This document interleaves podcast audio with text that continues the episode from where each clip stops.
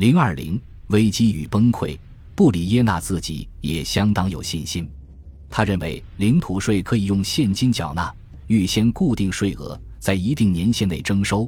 如果能保证教师和贵族在各省议会中占有席位，显贵们必然会心满意足。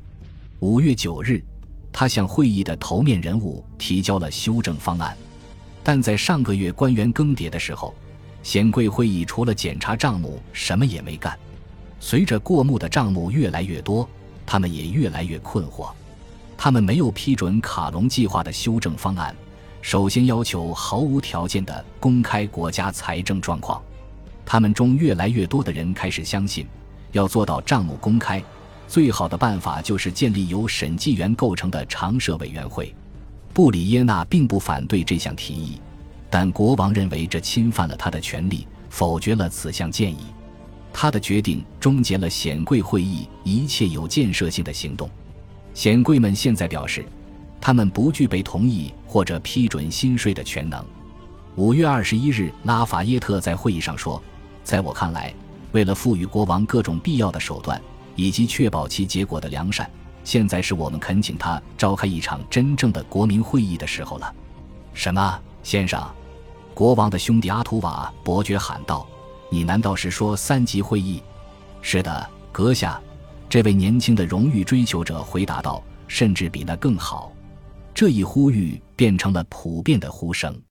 布里耶纳立刻意识到显贵会议不可能再有进展了，必须在他造成不可挽回的损失之前将其了结。于是，五月二十五日，显贵会议被解散。在一场毫无争议的闭幕演讲中，布里耶纳宣布他将全力推行修正后的领土税。省级会议和卡隆园方案中的各种举措，由于已经高调宣布自己不代表任何人，显贵会议也不得不随之解散。蒙托邦的市长解释道：“至少，没人能说我们投票赞成过任何税制。无论如何，显贵会议都是一个转折点，它标志着一场只能靠革命解决的政治危机的开始。”召开本次会议旨在解决一系列迄今尚未弄清的财政问题，而三个月的议程极为清晰地向全法国乃至全世界表明了问题的严重程度。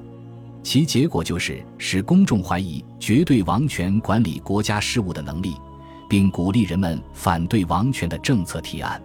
布里耶纳把这一切看得很明白。如果到显贵会议解散时还没有达成收支平衡，那么在解散之后。就只能重回征税的老路，届时我们会遭遇巨大的阻力。召开本次会议是因为人们普遍认为会上达成的意见能克服各种障碍，但若达不成意见，其效果和直接的反对无异。反对的声音已经存在，并且通过呼唤三级会议达到了顶点。在本来的策略中，卡隆认为三级会议是一项危险的举措，未将其考虑在内。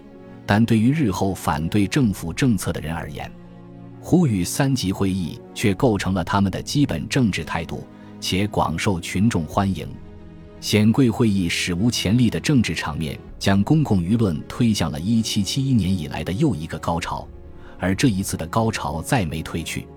由于判断失误，卡隆向显贵施压的通告，最终为公众舆论的发酵推波助澜。在公众眼中，他的离职使其信誉扫地，又反过来为显贵会议做了绝佳的辩护。高等法院很清楚，公众正期待他们态度坚决地对即将在高等法院注册卡隆计划的修正版表示反对。布里耶纳内阁也觉得改革迫在眉睫，毕竟最初迫使卡隆制定改革方案的难题——第三次念议税即将终止，巨额债款即将到期——仍然存在。五月上旬，枢机主教的就任又使王室恢复了一点信誉，借到了一笔新债，但这也只是权宜之计。另外，国际环境在当年春天急转直下，荷兰共和国已经在内战边缘风雨飘摇了四年之久，因为国内自称爱国者的人意图剥夺奥兰治总督威廉五世的政治地位。维尔热讷时期，法国的政策一直是支持爱国者的。英国和普鲁士则正在煽动威廉五世展开猛烈的反扑，进一步支持爱国者可能意味着军事干预，也就意味着庞大的开销，因此想办法解决预算危机的任务愈加迫在眉睫了。六月底，政府内阁将改革计划送往高等法院注册，其中一些政策得以通过，例如谷物的自由贸易、以税代役，甚至建立省议会的法令，都在巴黎高等法院轻松通过了。只有自1779年以来一直倡导吉耶纳省三级会议的波尔多高等法院，在省议会权能不清的问题上持保留意见，他拒绝注册该法令，除非议会的具体权能得以厘清。但公众的目光聚焦在巴黎高等法院上，因为它具有贵族法院的地位，有不少于二十一位前任显贵会议成员在其中列席发言。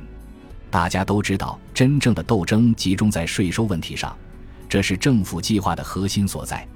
首先是七月二日的印花税增加，高等法院对此的基本态度非常明确，他拒绝注册，除非政府先拿出账目说明增税的必要性。国王回应道：“有足够多的前任显贵是知道具体情况的，高等法院无论如何都无权干预王室财政。”他下令立刻注册。但与此相悖的是，高等法院决定提出进一步的抗议，声称无权批准永久税，这项权力只属于三级会议。政府没有在这个议题上纠缠，进而要求注册领土税。在经历了长时间的讨论之后，高等法院依然拒绝注册。虽然并非全体否决，但大多数人都采取否决的态度。七月三十日，三级会议呼声再起。法官们的立场深得民心。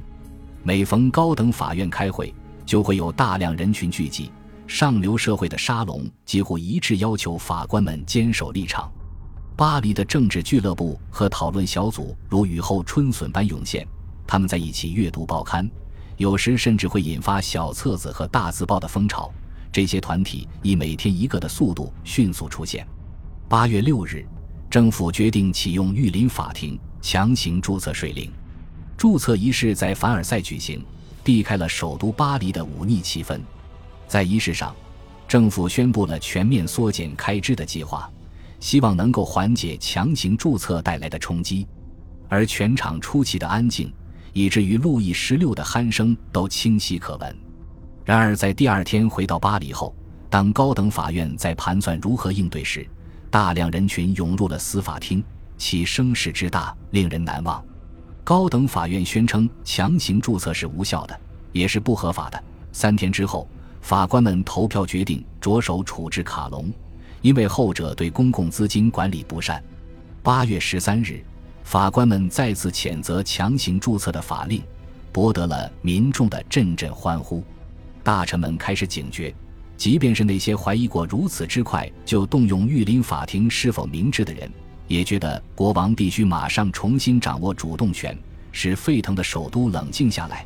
因此，他们接下来全都支持采取针对高等法院的一贯手段。八月十五日，高等法院法官被放逐到特鲁瓦。尽管高等法院的领导者们富有挑战精神，但从没有人想过和国王命令相抗衡。历史表明，类似的放逐从来都不是永久的。而且大多数是以王室方面的妥协甚至屈从告终。年长且相对犹豫的法官遵从了王室意愿，希望能给政治气氛降温。然而开始时，巴黎还是出现了抗议骚乱，这主要是由因司法活动移交外省而丢掉饭碗的法官助理带头发起的。国王的兄弟到巴黎其他高级法庭强制注册税令，引来了阵阵嘘声和推搡。人们还和亲王的贴身护卫发生了冲突，在接下来的日子里，人们公开蔑视巴黎的治安管理人员，并扬言要游行示威进军凡尔赛。一位英国观察家写道：“对国王、王后以及图卢兹主教的谩骂简直令人难以置信。”但政府依旧干劲十足，关闭了所有俱乐部，严禁书商经销未经授权批准的出版物。部队清理了司法厅，在街道上昼夜巡逻，同时处置卡隆之事也被压了下来。波尔多高等法院也被放逐到远离其原址的小城利布尔讷。截至九月的第一周，尽管巴黎高等法院不允许下属法庭注册或发布税令，外省高等法院对整个王室政策的反对之声也不绝于耳。政府似乎还是重新控制了一切。然而，政府未能控制荷兰共和国的局势。六月底，由于奥兰治的霍亨索伦公爵夫人和爱国者之间的对峙，普鲁士下了最后通牒。九月十三日，在英国的纵容之下，普鲁士军队跨过了荷兰边境。十月初，他们就攻占了整个共和国。大家都认为法国会支援爱国者。阿瑟扬九月十六日写道。在和每一个友人的政治谈话中，我们都更多的谈论荷兰事务而非法国。但到了九月二十八日，当时的法国外交大臣蒙木兰承认法国不可能干涉荷兰事务。财政危机意味着整个夏天法国都没能为之做好准备，这和维尔热讷时期法国说一不二的局面形成了鲜明对照，又一次打击了政府威望。